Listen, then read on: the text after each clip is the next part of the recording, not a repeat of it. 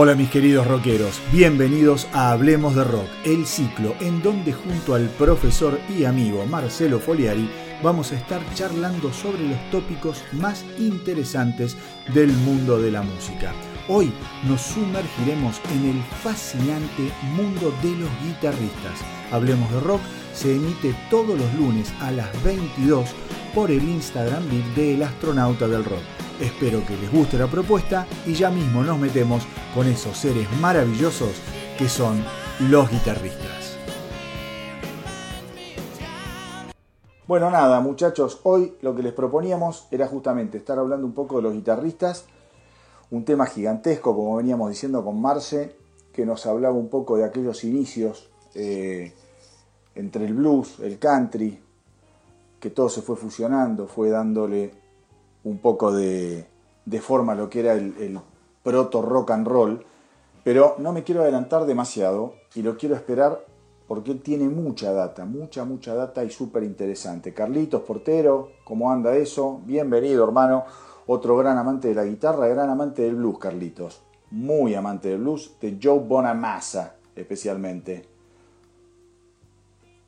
Y acá me dicen, somos todos locos guitarristas. Y sí, la verdad que para tocar tan, pero también ese instrumento hay que estar medio loco. Una de las cosas que estuve viendo, que estuve leyendo, que estuve analizando de los guitarristas, todos los grandes guitarristas tienen algo en común. Primero, descubren que en la familia hay mucha música, ahí viene Marce. Después, la dedicación casi obsesiva que le ponen y el hecho de salir a tocar tempranamente donde pueden, como locos. Ahí estamos con Marcelito, transmitir con Mar. Pero ya vamos a llegar a eso. Gracias por el aguante, por estar ahí, por estos quilombos que pasan. Ahí está Marcelo. Hola, Marce. Hola nuevamente. Disculpen las, problemas técnicos. No importa, no importa. Bueno, vamos de nuevo. Vos me estabas hablando un poco de lo que fue el comienzo del blues, después el country y cómo todo eso medio eclosiona con lo que es el proto rock. Seguí. Sí, en realidad rock and roll. En realidad ahí, cuando uno empieza a mirar, bueno, yo tiraba algunos nombres de gente como Robert Johnson, eh, como, a ver, Muddy Waters, John Lee Hooker, Tim Walker del lado del blues. Eh, pero tenés gente muy grosa también del lado de la música country que después se va a ser muy conocida, como Chet Atkins, por ejemplo, que es un violerazo, violerazo. productor increíble. Pero a ver, para mí el, tipo que sintetiza un poco todo eso es Scotty Moore, que era Scotty Moore era el violero del Elvis Presley. Claro. Era el violero de la banda de Elvis Presley. Scotty Moore es un violero que hay que escucharlo porque es increíble, sencillamente increíble. ¿Tiene cosas para escuchar fuera de lo que hizo con Elvis? Eh, eh, creo que sí, hay un montón de videos, hay un montón de cosas dando vueltas un tipo muy rockabilly. Vos fíjate que el rock and roll, en realidad, cuando, cuando nace, cuando nace con Elvis, era casi blues acelerado tocado por blancos que tocaban country, ¿no? En, realidad esa es un poco la mezcla y ahí es donde se mezcla toda la influencia de, la música rock, del rock and roll, digamos, más en la época de Elvis. Y en realidad eran tipos, tipos, tipos tipos blancos que tocaban música negra con, mucho más swing y mucho más onda. Y, eso era alucinante y bueno, toda esa onda que después se genera en el rockabilly, en el rockabilly, después, qué sé yo, eh, esos tipos eran increíblemente versátiles, eran tipos de una bestia, ¿no? Marce, Marce, te hago una pregunta. el origen, digamos, eh, negro, ¿no? De todo este tipo de música. Los blancos, los blancos un poco que le, le dan bandera verde para otro público, ¿o no? Eh, sí, no, obvio. En realidad es, muy gracioso porque era una época de Estados Unidos muy compleja con el tema de los derechos, de los derechos civiles y en realidad estaba, viste las famosas películas que salieron donde los músicos negros no los dejaban tocar en lugares blancos. Bueno, había todo un quilombo por claro. Ahora, es interesante. Yo, estuve viendo unos, unos documentales en su momento sobre Elvis. Y, en realidad Scotty Moore decía, en realidad el problema no tenía el resto, nosotros no teníamos ningún problema en mezclarnos ni, entonces nosotros con quien teníamos ganas de tocar, con músicos que venían del palo del blues, incluso del jazz, incluso de un montón de otros lados, y, la conjunción se dio ahí, ¿no? Vos, vos eh, yo te lo preguntaba por esto, quizá esto lo sabes, eh, pero hay gente que quizá no lo conoce. Cuando los Rolling Stones llegan a Estados Unidos, uno de los sueños de los tipos era obviamente ir a Chess Records, conocer Chess Records. Chess Records, sí, total. Vos sabés que cuando entran a Chess Records ven a un negro pintando el techo, y era Maddie Waters. Increíble, increíble. Y Maddie Waters, y Maddie Waters los saluda y les dice, no podíamos creer con el amor que nos hablaba, con el respeto que nos hablaba, porque nosotros habíamos empezado a hacer y a difundir la música de ellos y habíamos empezado a ser conocidos a nivel eh, europeo y a nivel pegar fuerte en Estados Unidos, llegamos al público blanco con el blues que habían compuesto ellos, a raíz de los covers, decían los Rolling. Total, bueno, de hecho Rolling Stone es un tema de Muddy Waters. Eh, bueno. Y la anécdota famosa es cuando lo llaman a Brian Jones a preguntarle eh, cómo se llama la banda, porque estaban arreglando para tocar en un pub y, el tipo no tiene idea y mira el disco de Muddy Waters y dice Rolling Stone. Y de ahí surge la anécdota. No, no, es genial. Eh, y, y, la historia del, del, blues que después empieza a pasar es muy gracioso, porque empieza... Toda, toda, la historia de la música es una historia de la gente moviéndose de un lugar a otro, ¿no? El, blues del sur que va al norte a Chicago a laburar. A Chicago, y, Claro. Y después la cosa pasa, el blues llega a Inglaterra, eh, esto después del rock and roll, con una gira que hace Maddie Waters con, con otra eh, afroamericana que era una grosa total que se llama Sister Rosetta Tarp, que es una blusera muy conocida también, y gospel, bueno. Eh, hacen una gira y toda la influencia en realidad del blues, ahí se, se consolida la tradición del blues en Inglaterra, que ahora vamos a entrar un poquito en eso, pero yendo para atrás, el blues va a Inglaterra de mano de los soldados de la Segunda Guerra y sobre todo los soldados americanos de la Segunda Guerra Mundial que empiezan a llevar grabaciones y se quedan viviendo en Inglaterra, sobre todo en las ciudades portuarias de Inglaterra. Y después hay toda una cofradía de, músicos muy locos que, son los que empiezan a meter el blues en Inglaterra, eh, como un tal Alexis Corner, que era un músico de jazz que se copa, que es una de las primeras grabaciones de los primeros bluseros ingleses. John Mayer. Del cual John Mayer es posterior, ya ahí entra en la, movida del blues pero estamos hablando casi en 1950. No, muy temprano. Eh, muy temprano. De esa generación, los tipos que aprenden son básicamente toda la herencia del blues británico. Clapton, los Rolling Stones, principalmente los Rolling Stones, que son los más jóvenes, que empiezan haciendo covers de blues negro de Chicago. Lo que te contaba yo, ¿Eh? Exacto. Y después eso degenera en la música de los 60, en toda la cofradía esa que habíamos hablado hace un par de charlas sobre el blues británico, que es donde está Jeff Beck, Jimmy Page, Peter Green. Bueno, Peter eh, Green, claro. Bueno, vos fijate, fíjate, fíjate, yo te, comento, te justo te dije John Mayer, porque John Mayer, John Mayer, John Mayer de Blue Breakers fue una cantera impresionante. Vos imaginate que Ahí estaba Clapton. Estás hablando primero de John Mayer, primero. Después estás hablando. Primero estás hablando de Eric Clapton. De Eric Clapton. Eric Clapton lo reemplaza Peter Green.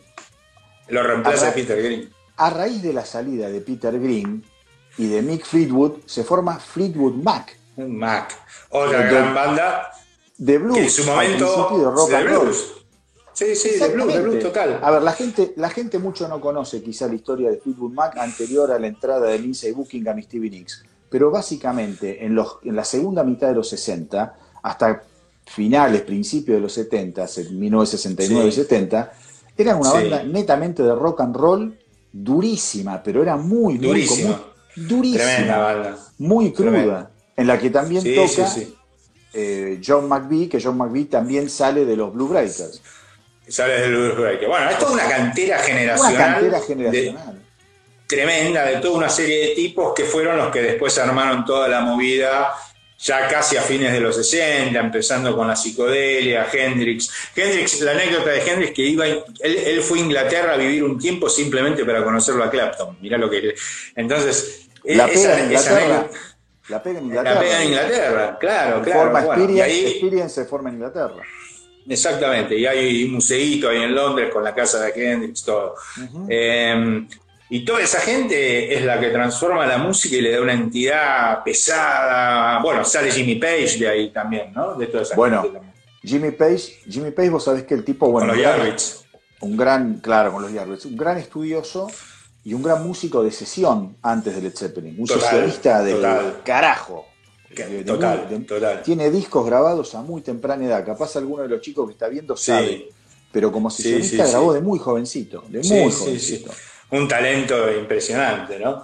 Y toda esa generación de los 60, pucha, ahí tenés, pero 100 tipos, pero tenemos para hablar de violeros de, toda índole y color de, diferentes lugares y, de Estados Unidos e Inglaterra. Pero claramente la, conjunción de Hendrix con Clapton ahí es la que revoluciona el rock, claramente en los 70, ¿no? Ah, eh, fue, fue más, vos, vos que además sos guitarrista.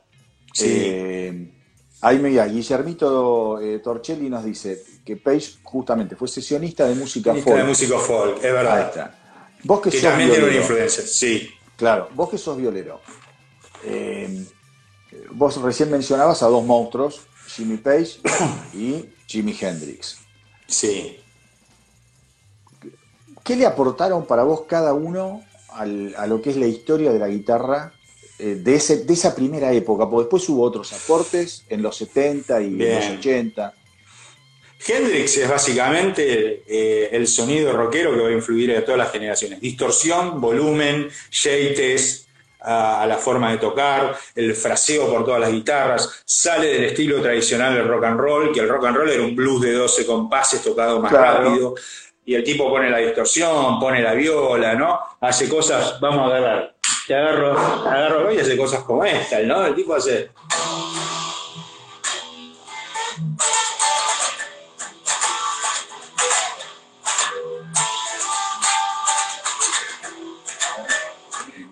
hacerlo en el año 60 y algo, era absolutamente revolucionario. Vos escuchás, qué sé yo, Voodoo Child en, el año 60 y algo, era una locura porque nadie lo hacía, nadie se le ocurría distorsionar así, subir el volumen de esa manera.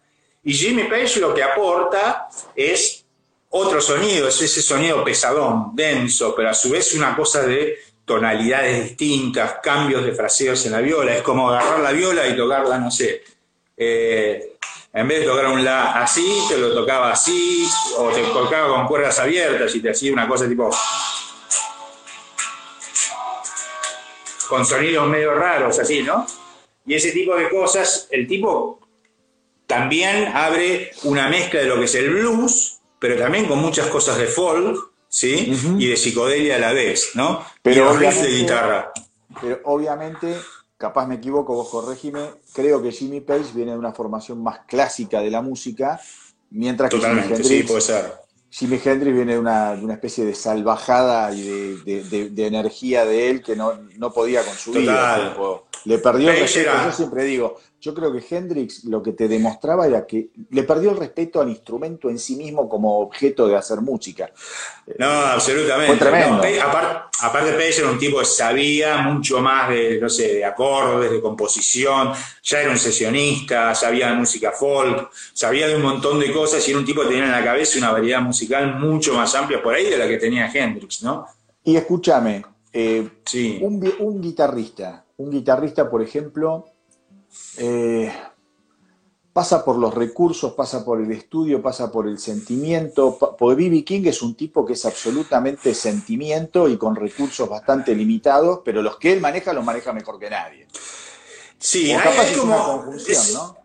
No, es una excelente pregunta y en realidad hay como varias variantes ahí. Vos tenés, a ver, tenés guitarristas que han sido tal vez no virtuosos, pero excelentes compositores, o podés decir muy buen guitarrista en lo suyo, Pete Townshend, de los Who, ¿no? Bueno, es un tipo que es, que es, básicamente un gran compositor. Rick Nielsen. Sí, Rick Nielsen de Chip Trick por ahí, ¿sí? Pero son, eh, hay violeros que son... Eh, es como un violero compositor. Rick Nielsen de Chip Trick es un violero muy efectista, muy 70 también. ¿No? Es un violero que te pone una nota y te la deja sostenida y, está muy bien también, pero cumple el rol que tiene en la canción. Y después tenés violeros que son, que vienen, por ejemplo, Neil Young. Neil Young es un tipo que es absolutamente brillante tocando la viola, ¿no? Porque juega con los acordes y te hace una canción, tiene una forma de tocar que le pega como la guitarra, ¿sí? Pero es otro estilo. O tenés tipos que son rítmicos absolutamente, pero que eran increíbles en la, en la forma de usar las rítmicas, los arpegios, qué sé yo. George Harrison, por decirlo otro caso, ¿no? Que son tipos muy todos son diferentes, todos tienen estilos distintos, hay estilos más vistosos, también, hay, estilos más vistosos o violeros más vistosos, no estilos, violeros. Obvio, obvio. Violeros más vistosos. En lo que es el rock, la imagen del rock, la imaginería del rock, en lo que es el, vistosismo, la imagen, digamos que garpa mucho también. Hendrix tenía mucho de eso. Hendrix tenía mucho de eso y toda la tradición post-Hendrix tiene mucho de eso. Oh. Pero Mick, ¿no? Joe Perry, por, por ponerte un caso, eh, por ese lado. Pero después tenés violeros que son muy técnicos, ¿no? Yendo, para no entrar tanto en la historia, pero que es un Steve Bay, un Joe Satriani. No, que hay gente, son otro palo. Otro son otro palo. Tremonti, son otra cosa. Tremonti, pero son tipos que son tremendamente técnicos, ¿sí? Pero tal vez en un rol de canción no salen a jugar también la cancha, ¿entendés? A la cancha. Son como muy distintos también. Sí, pero eso, eh, eso, es raro, porque también, mirá lo que te digo yo. Eso es raro, porque una cosa es el talento infinito que vos podés tener como, como intérprete o como instrumentista, quiero decir. Sí. Y otra cosa es el talento como compositor. Y esas combinaciones no siempre se dan, no, no van de la mano necesariamente. No, no van de la mano. No van de la mano. Estamos, estamos, hablando de los 60. Tenés Harrison, Pete Townshend y, no sé, Ray Davis de los Kings. Por ponerte tres casos distintos. Claro. Son tipos son muy diferentes entre sí tocando. Que todos aportaron algo a la música eh, desde diferentes ángulos, ¿no? George Harrison, un tipo y componían, ¿no? Harrison era un tipo que te hacía una segunda guitarra increíble, Pete era un tremendo compositor, muy efectista, muy rítmico, ¿no? Lo mismo que Ray Davis, que a su vez componía también, ¿sí? Un genio, el, sí. El violero vistoso es mucho más 70, es, que es la era de los grandes violeros del rock, digamos, clásicos, ¿no?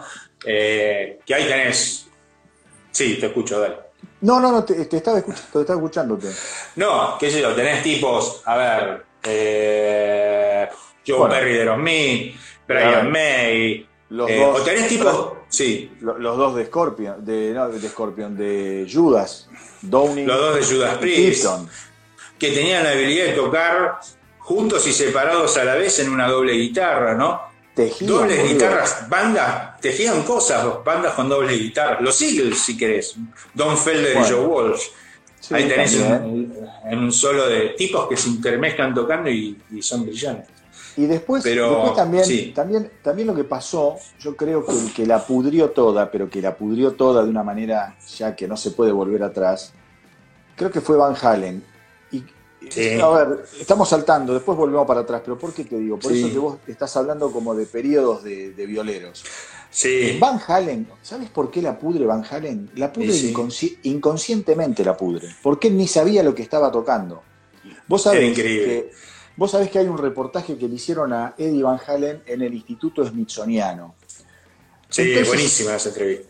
Eh, viste que el tipo en un momento dice, a mí me estudian en las universidades y si a mí me dan una de las partituras, eh, dice, porque aparentemente yo inventé una manera de tocar distinta, yo no podría leer lo que yo sé tocar.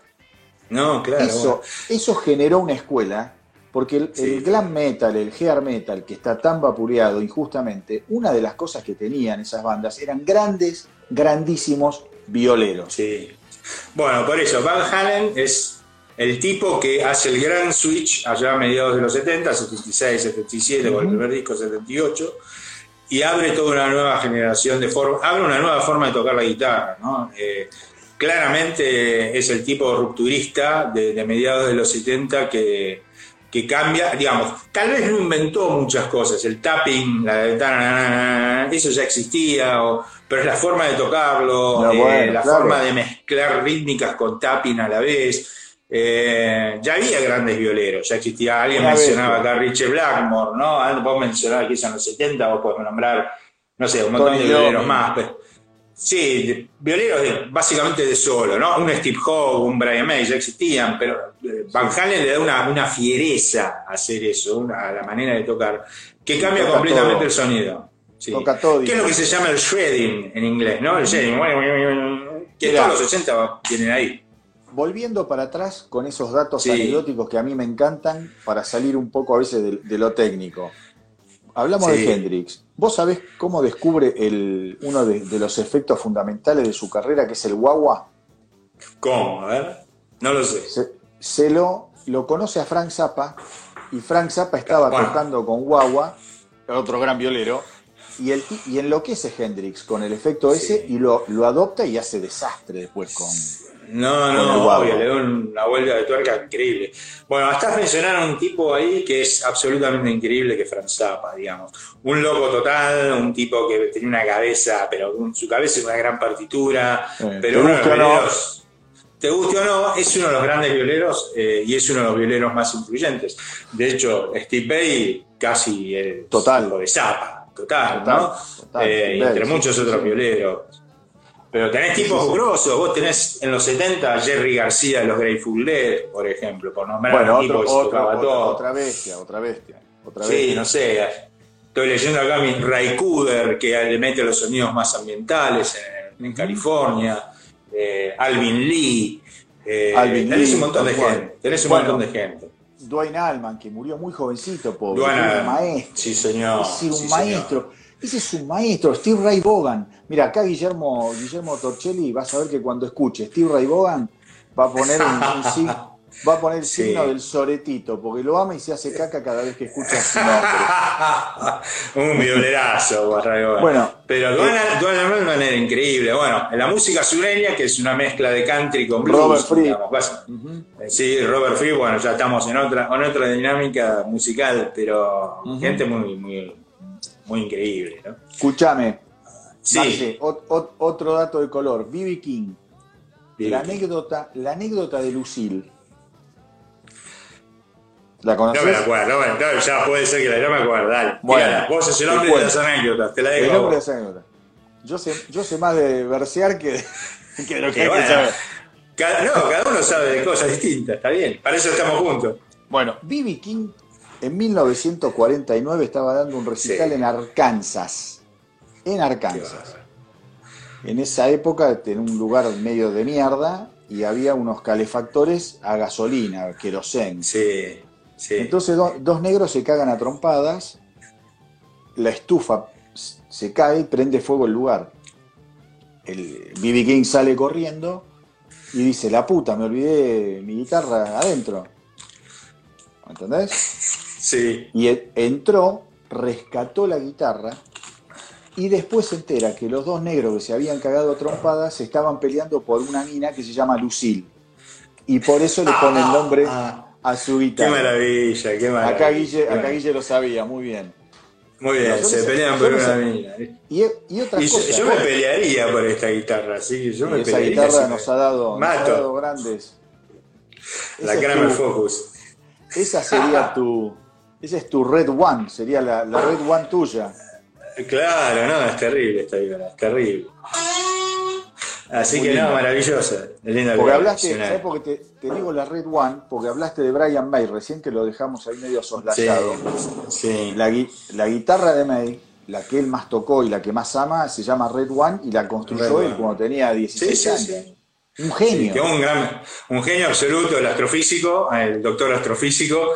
Eh, un violero muy interesante. Yo no sé si hay toda la discusión ahora si es el mejor violero de la historia, no, no, lo creo. Pero, pero eso es parte del marketing de Queen. Eh, acá Guillermo Tochile, Guillermo debe decir que es el mejor, yo creo que no. Creo que hay muchos antes de May. Pero es un violerazo, es un violerazo. Y de esa época tenés otro tipo que es increíble como violero, que alguna vez lo comentamos, es Steve Howe de Yes. Estamos hablando de palabras mayores. Una vez. Estamos hablando de virtuosos absolutos, ¿no? Una vez. Eh, esa es otra vez interesante, el rock progresivo. Acá Guille me corrige, no era la Red One, era la Red Special. Yo Red Special. Yo mezclé a Brian May con Steve Ray Vaughan. La de Steve Ray Vaughan es la number one. Es la number one. Bueno, eh, Steve Howe es un animal. Steve Howe es uno de los violeros más formados de la música. Eh, uno cuando escucha 10, y esa es una a mí me gustaba desde chico, por ahí no le daba, tuve discos, qué sé yo, pero lo volvés a escuchar hoy y decís, estamos hablando de palabras mayores, de gente demasiado buena. demasiado bueno, ¿no? Estás, eh, estás, hablando, estás hablando de adolescentes, boludo, que tocaban de esa forma. querés matar, yo los quiero matar, quiero agarrar No, no, es increíble. Es increíble. Esa gente a los 20 años tocaba como tocaba. Un virtuosismo, pero absoluto. Absoluto. Por el amor de Dios.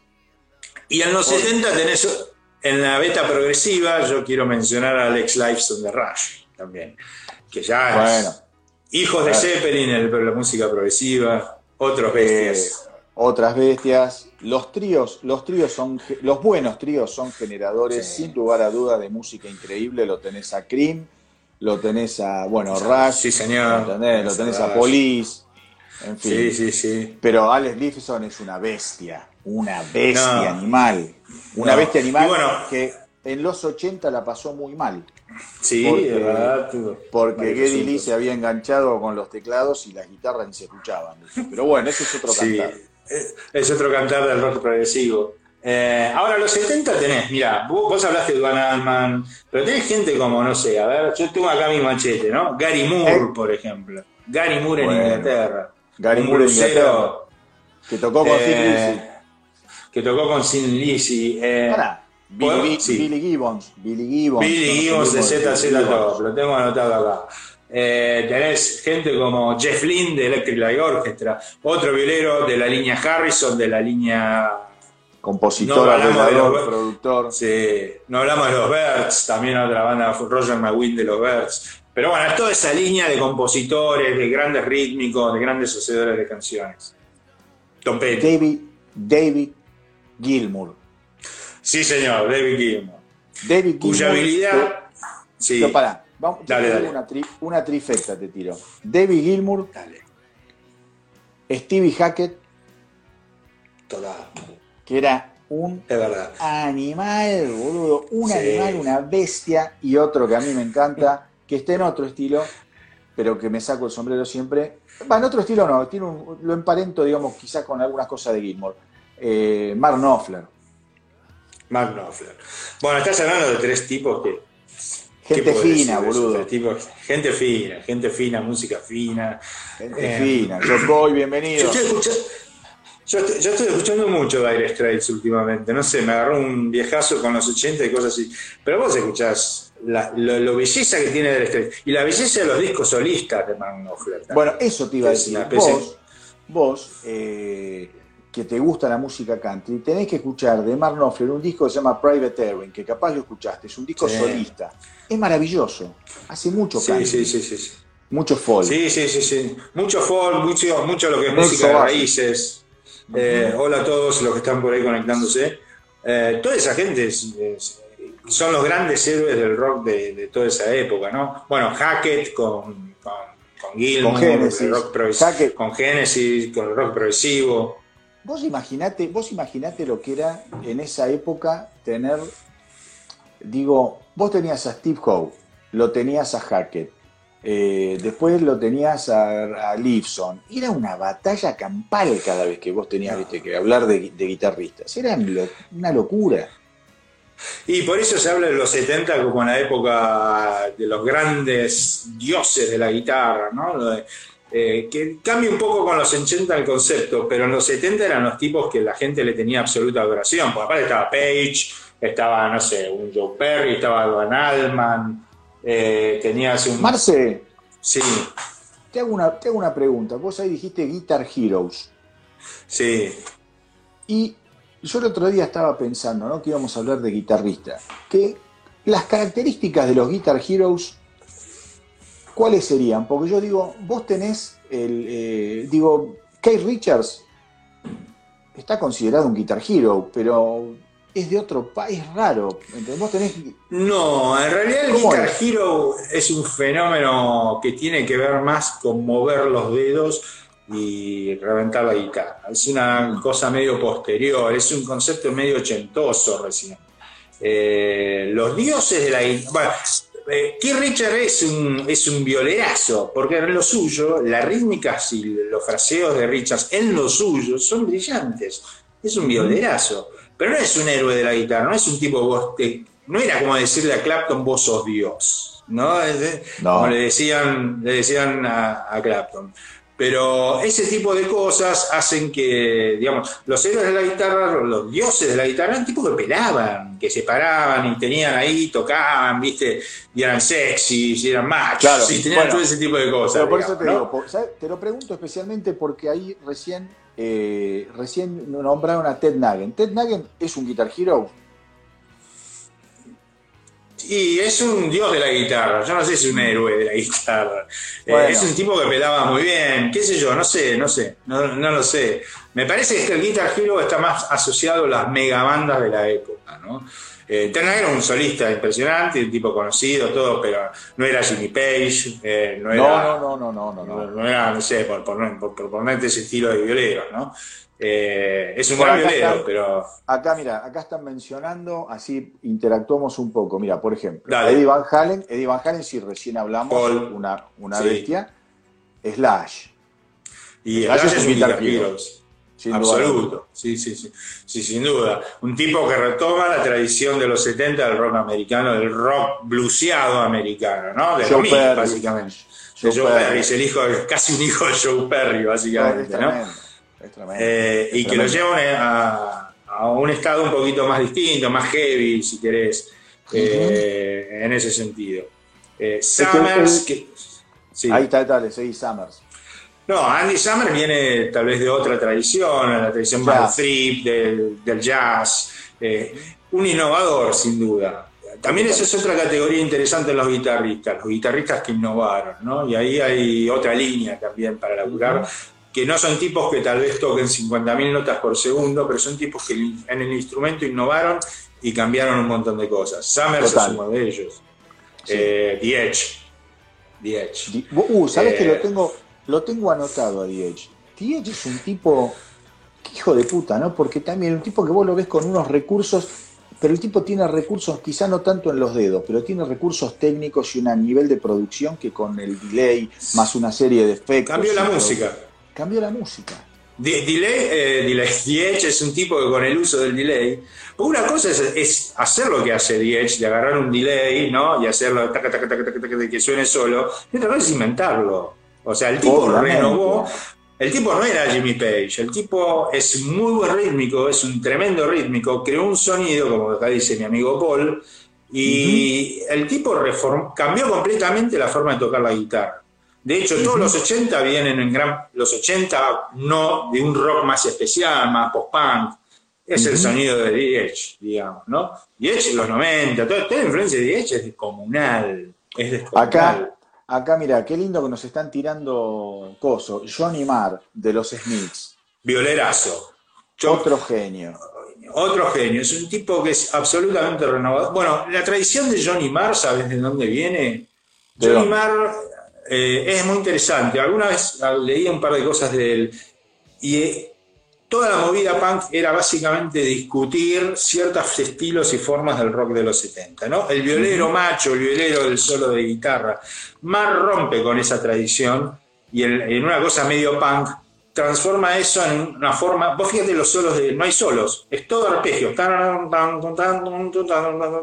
Pero a los pedos van. a los pedos, sí, sí, sí. Con un sonido muy, muy con, con, con, chorus, con un montón de efectos atrás. Y es un tipo que también es absolutamente innovador en la forma de tocar la guitarra. Su tradición, sí, su tradición viene de Harrison y viene de los Birds. Es un estilo que se llama Jungle, que se llama Jungle, ¿no? Que es eh, que es una parte de la letra de Mr. Tambourine de Dylan, dice, hey, y que básicamente es arpegiar, que es el estilo que tenían los REM también, ¿no? Que es un estilo, no es de solo, es de tan, es súper interesante esa movida. Vos, vos sabés que yo estuve también un poco ahí investigando y hay, hay teorías, ¿viste? O, ¿cómo te podría decir? Denominadores comunes entre, los, entre los grandes violeros. Que yo creo que eh, debe ser un denominador común para los tipos realmente grandes en la música en sí. Eh, que tienen que ver con tener algún tipo de background familiar que tenga que ver con la música, o que tenían un pariente que era musical, o que escuchaban mucha música en su, en su casa de chicos. Gente que tuvo un despertar musical de bastante joven, entre chico y primera adolescencia. Sí. Gente que entendió que para llegar a algo tenían que dejar un montón de otras cosas, por ejemplo, amistades, relaciones, relaciones con minas, relaciones con amigos, con la familia, dejar el colegio, dejar el colegio y es como que los tipos descubren que tienen una misión en la vida y se obsesionan con eso y le pegan a eso. Obviamente están los que llegan y los que no llegan, pero dicen, dicen, dicen esas teorías que los que llegan, digamos que tienen que cumplir como esos pasos de locura, obsesión y abandono para entregarse al instrumento. Al instrumento. Eh. Es absolutamente cierto lo que decís. De hecho, ninguno de esos violeros son tipos que tocaban una vez por semana, dos horas. Esto lo hemos hablado nosotros dos mil veces en otras oportunidades. Eran tipos que estaban sentados con la guitarra así ocho horas, ocho horas todos los días, haciendo lo que hacían, digamos. Eh, qué sé yo, ¿viste? Son tipos de laburo. Es lo que la charla que tenía hace poquito con Hernán, eh, que tuve yo con Hernán. La vi, me encantó. Que el, violero profesional es un tipo que tiene su, laburo es sentarse y tocar, y hasta que le duelan los dedos, y aunque no te guste lo que tenés que aprender, digamos. Y ese es el laburo, ¿no? Eh, y de ahí salen los grandes violeros. Acá mencionan a Lúcater, pero bueno, monstruo de los 80. La bestia. Ahora Lucas te está por sacar un disco solista, ahora, en, breve. Eh, ¿Qué te iba a decir? Es importante eso que decís de, la entrega, de tocar hasta lo que no te gusta, porque los tipos, también esos violeros, quizás los, primeros, viste, vos hablás de... Ahora porque apretás un botón y tenés la partitura, las notas, los acordes, toda la pistola te sale en un minuto. Pero vos imaginate ser un Rolling Stone, un Keith Richards, Tenías que agarrar el simple, el disco y ponerte a escuchar y empezar nota por nota a ver qué carajo tocas. ¿Entendés? No, obvio, obvio, obvio. Eso era, una cosa demencial. Yo eso, lo hacía, por ejemplo, por eso te dije, debe ser una, cosa de todos los músicos. Phil Collins es un tipo, no, no, no fue a estudiar música. Y Phil Collins aprendía a tocar. Vos sabés que Phil Collins, cuando agarra el laburo en Génesis, el tipo estaba en la, en la casa de, Peter Gabriel, que tenía mucha guita, y le dijeron, mira, te estamos probando a otro baterista, tirate en la pileta un rato y después venís a tocar vos. El hijo de puta, el hijo de puta tenía tal facilidad para memorizar que ¿qué hizo? Mientras estaba en la pileta iba escuchando las canciones y las iba aprendiendo. Y cuando se sienta a tocar, la rompe y así llega a quedarse con el puesto. Una cosa de locos se me congeló Marcelo. Lo dejé helado con la sabiduría que le estoy tirando. Ahí estás de nuevo. Eh, dale. Eh, a ver, es gente, pero es gente que, más allá de sepan música, es gente que estaba dedicada a, sacar las cosas que tenían que sacar como fuera. Entonces, hay, una dedicación, un empeño, una, un tesón hacia el instrumento o lo que tenías que sacar, que era increíble, la verdad que está, Súper bueno. Más allá, de, de la capacidad, total. Sí, sí, o la capacidad la iban desarrollando con el tiempo, porque por ahí el tipo empezó tocando tres notas y cuando la cosa se puso a poner caliente, el tipo tenía que salir a estudiar y a, tocar la viola, ¿no? Vos sabés que a mí un violero que me gustaba mucho, que después medio se, durmió la carrera del tipo, ese ahora está de viejo tocando nuevo, era Peter Frampton, me encantaba Peter Frampton como tocaba. Ayer me vi eh, tuve un ratito y me, puse a ver un videito de Frampton en vivo. ¿Te acuerdas cuando hablamos de los festivales de los, del Rock Arena de los 70? Bueno, hay un recital de él en el, en el Oakland Coliseum. Frampton es uno de los violeros que no le fue bien, le fue muy bien en su momento y después cayó en las malas. Y Frampton es uno de los grandes violeros del rock americano. Total. ¿No? Con Humble Pie primero y después en su carrera solista. En lo cagaron por aquí. Sí. En Campen Pie era un nene, boludo, pero no sé qué tenía. 15 años tenía.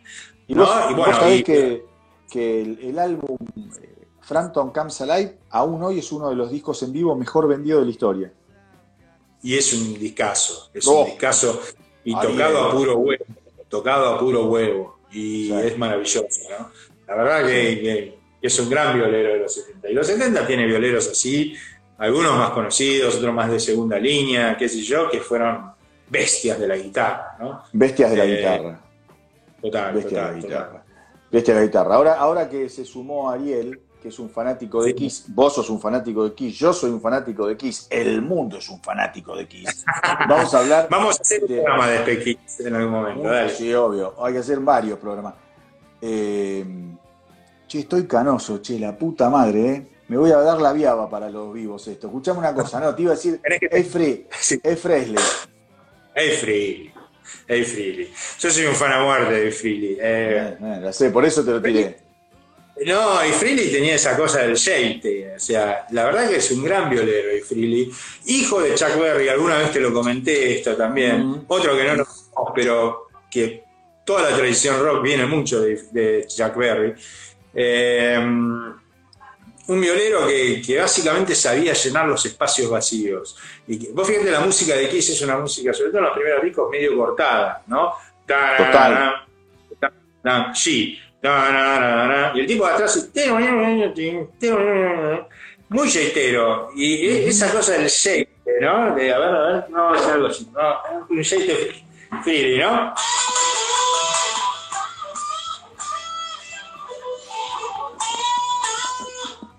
Esa cosa de tirar, el bending.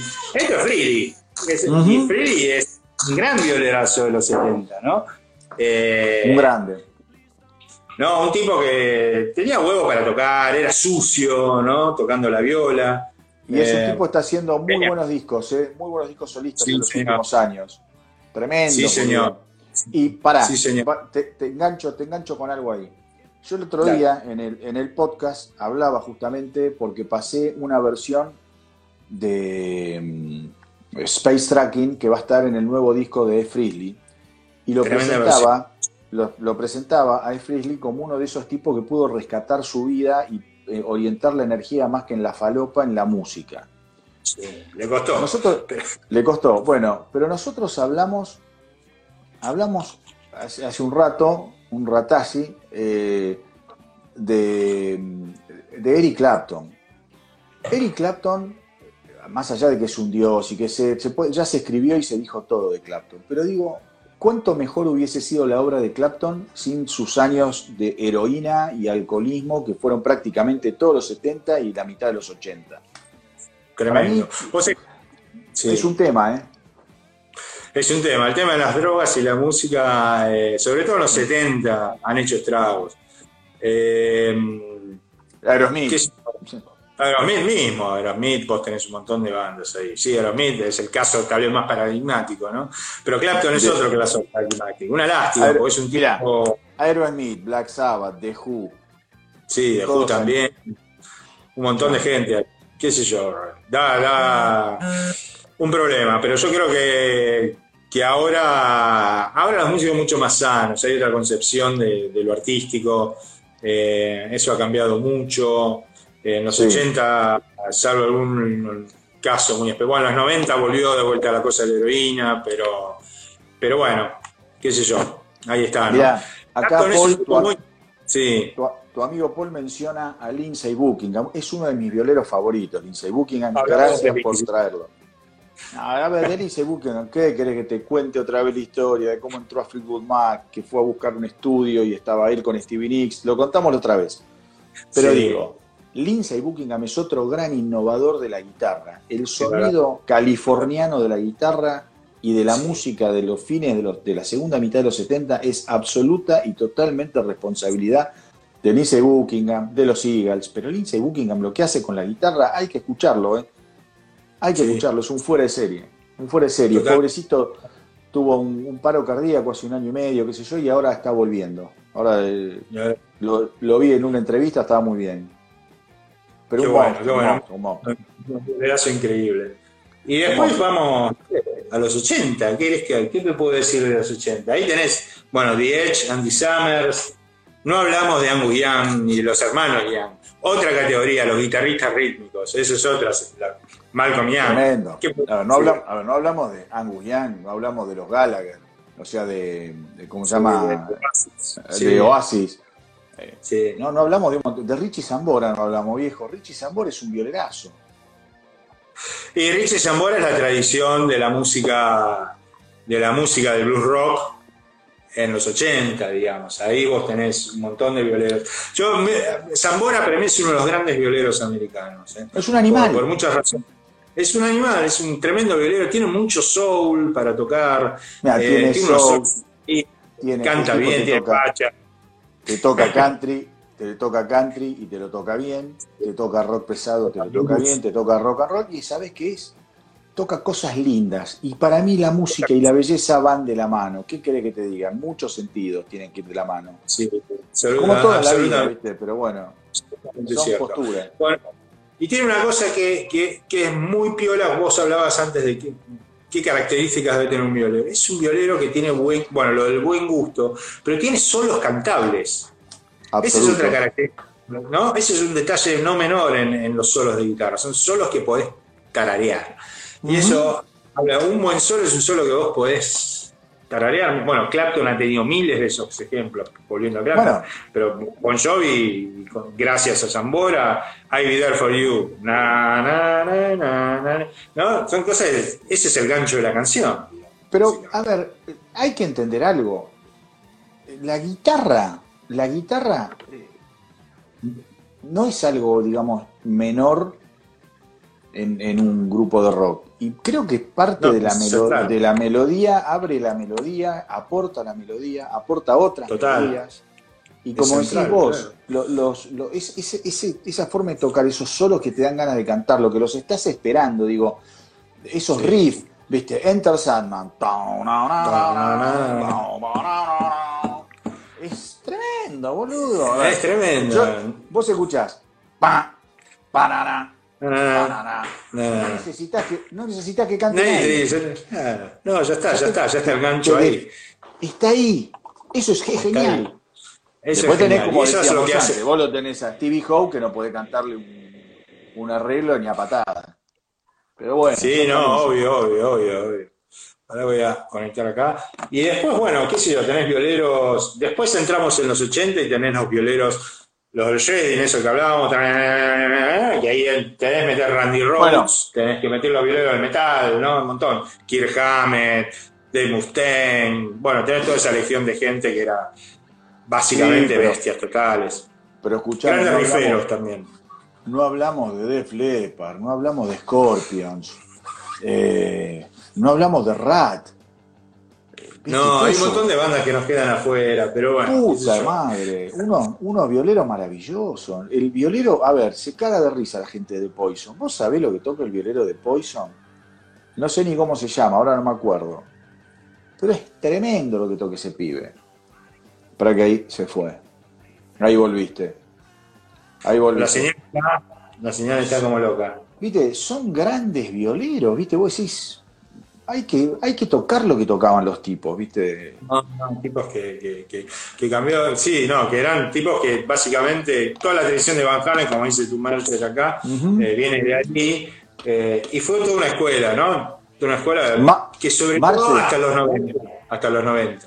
Sí. CC DeVille, ahí está, CC DeVille, gracias. CC DeVille de Poison, violero de Poison. Porque yo no me acordaba. Escuchame, boludo. Buen violero, eh, por eso vos justo se cortó y no escuchaste lo que dije. Dije que era un maestro y no me acordaba el nombre. Sí, sí, sí, sí, sí, Marce, no hablamos de Maiden. De Dave Murray, boludo. Es, toda una tradición de los dos violeros. De Adrian Smith. Adrian Smith y el otro y Murray, son dos violeros. Adrian Smith viene tocando blues antes de Maiden, tiene una, es un tipo ya, no sé cuántos años tiene, 60 y algo, de muy larga data en el rock inglés, eh, que ya venía antes de Maiden y es un violerazo. ¿Qué te puedo decir de esa gente? Mira, cambia mucho el sonido. Después hay que entrar en los 90. yo quiero entrar en los 90. No sé cuánto, ya sé cuánto estamos 90... Cambia el concepto. Ya faltarán 10 minutos. Los 90, bueno, está bien, te vas, te vas a un Macready, lo tenés a Tom Morello, tenés un montón de gente que también Tom Morello fue un innovador, ¿eh? un maestro. Tom Morello es otro de los grandes innovadores del eh, ahí en los 90 cambia la forma de tocar la viola, digamos. El solo pierde relevancia, lo que pierde es lo que, lo que, sí, lo, que pasa ahí, bueno, el grunge lo que trae es esta cosa de los cambios de, fuerza en la canción, ¿no? Empieza abajo, se explota en el coro, ¿no? El tema de Nirvana, el eh, Smell Like Spirit, baja, baja. Y, el juego viene por una cosa más sónica que venía de otra banda y de Tom Moore, que es Sonic Youth, digamos. Viene ahí la herencia por ese lado, que es otro estilo de tocar la viola y otra forma de hacer música, ¿no?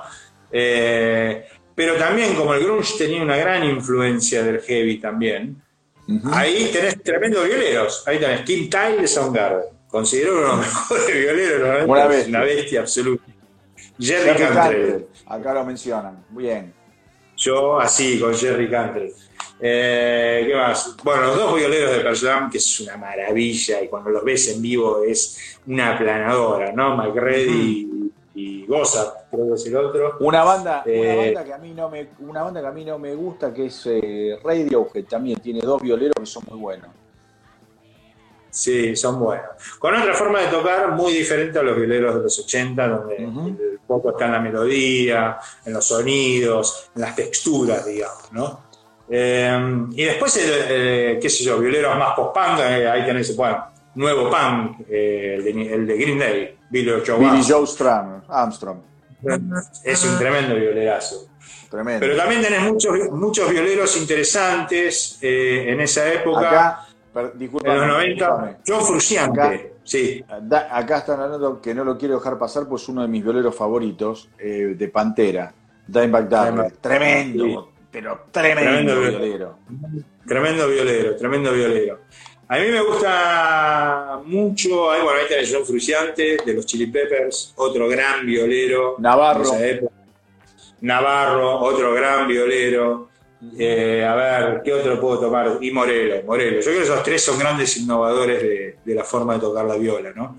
Morelo eh, me eh, Morelo es un tipo que hace sonidos con los cables, ¿viste? Te desenchufa la viola y Pero hay que hacerlo, hay que, se te tiene que ocurrir. Se te tiene que ocurrir. Bueno, se le ah, ocurrió a él se te tiene que ocurrir, tenés que ponerte a practicarlo, porque muchas veces se te ocurre algo y no lo podés hacer. Vos decís, bueno, a ver cómo voy a hacer esto. Y no te sale. te, sale acá, pero no te sale acá. O sea, obvio, No, no es así. Mirá, qué lindo, pará, pará.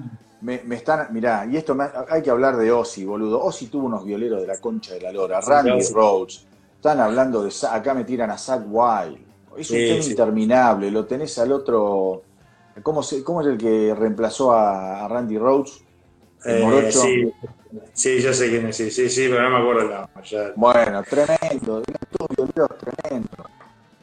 Sí, no, no, increíble. Increíble. Muy bueno. ¿Para qué?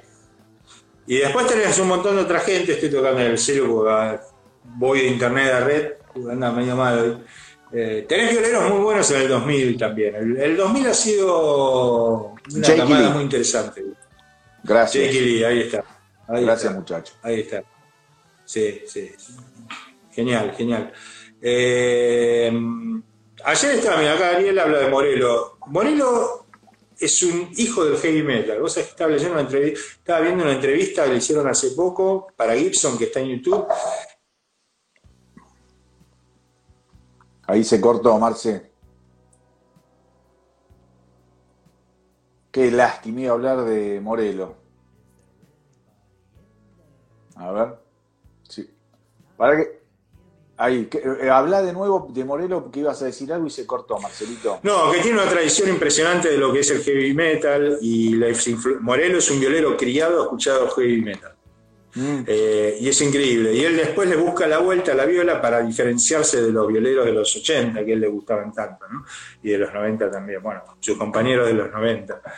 Pero te iba a decir que el 2000 tiene un acúmulo muy interesante de, los violeros, de violeros eh, en estos 20 años del 2000, digamos. La madre, vos sabés que la madre era muy famosa de Morelo. No sabía. Tita. Tita, Morelo. No lo sabía, no lo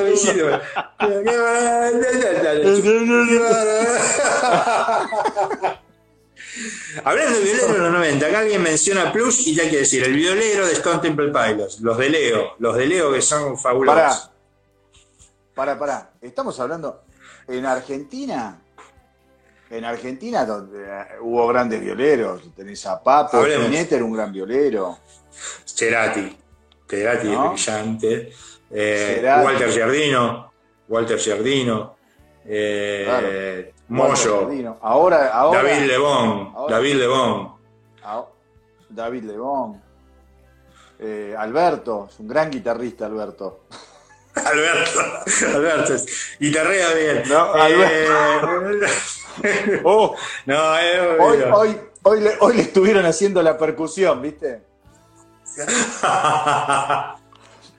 Para que componga. Para que componga algo, por Dios. Buah. Eh, no, ¿Qué más? Violeros argentinos. Moyo un animal.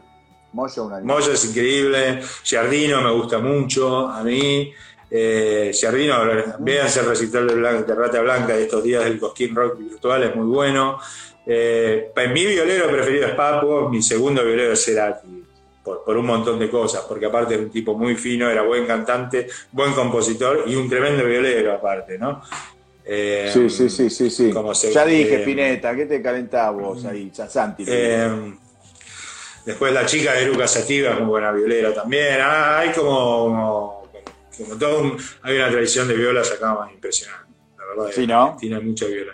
Mucha tradición de blues, nos quedamos tal vez un poco en los 70 y en un rock medio viejo, pero, pero bueno, qué sé yo. Eh, hay gente haciendo cosas nuevas también, igual. Eh, acá menciona Masacre Pablo. Sí. ¿Y vos, cómo, cómo, si vos tenés que resumir en los últimos, no sé, 20, 30 años, cómo cambió el, el, approach al instrumento? En la música, no en el rock. Hablemos del rock, no en el blues y la pistola, no en el rock. No, no, no. Yo, yo creo que en, en, general, en el rock y en toda la música, lo que ha pasado es que consecuencia de los cambios en la manera de grabar, en la digitalización de la música, digamos, hoy un violero tal vez no necesita apelar, digamos, la forma de tocar es distinta, la forma de grabar es distinta, se graba por capas, se graba por texturas.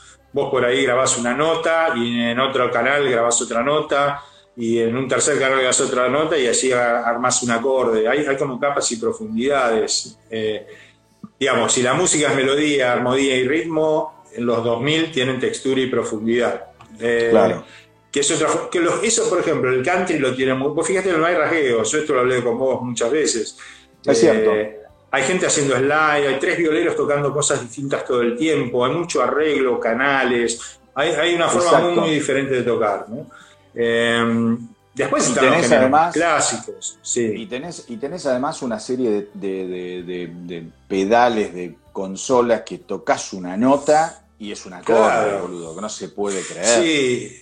Y por ahí lo importante yo creo que está mucho más amoldado al criterio de la canción y en la profundidad sonora de la canción, más que el tipo que pela 50.000 notas por segundo. No va más eso, digamos. Hay estilos, no, hay estilos, eh, ojo, hay estilos. sí, no, no, es, obvio. Es como todo, pero escúchame, Marcia, ahí ya me, saltó el, relojito que nos quedan 30 segunditos, 40 segundos. Dale. Un tema divino, loco. No sé si le, espero que les haya gustado, que lo hayan disfrutado. Muy buenos los aportes, es lo lindo, que tiren cosas. Nosotros no sabe, como siempre digo, no sabemos todo, nos ponemos a hablar como dos viejos chotos, amigos que nos conocemos de toda la vida. Así que todo lo que aporten, buenísimo, ¿viste? Dale, genial. Nos quedó hablar del 2000, pero vamos a hacer una charla del 2000 en vamos a hacer Vamos a hacer muchas charlas más. Gracias por haberse enganchado. Eh, los esperamos el lunes que viene para hablar quién sabe de qué, pero seguramente lo vamos a hacer con buena onda y lo más divertido que se pueda.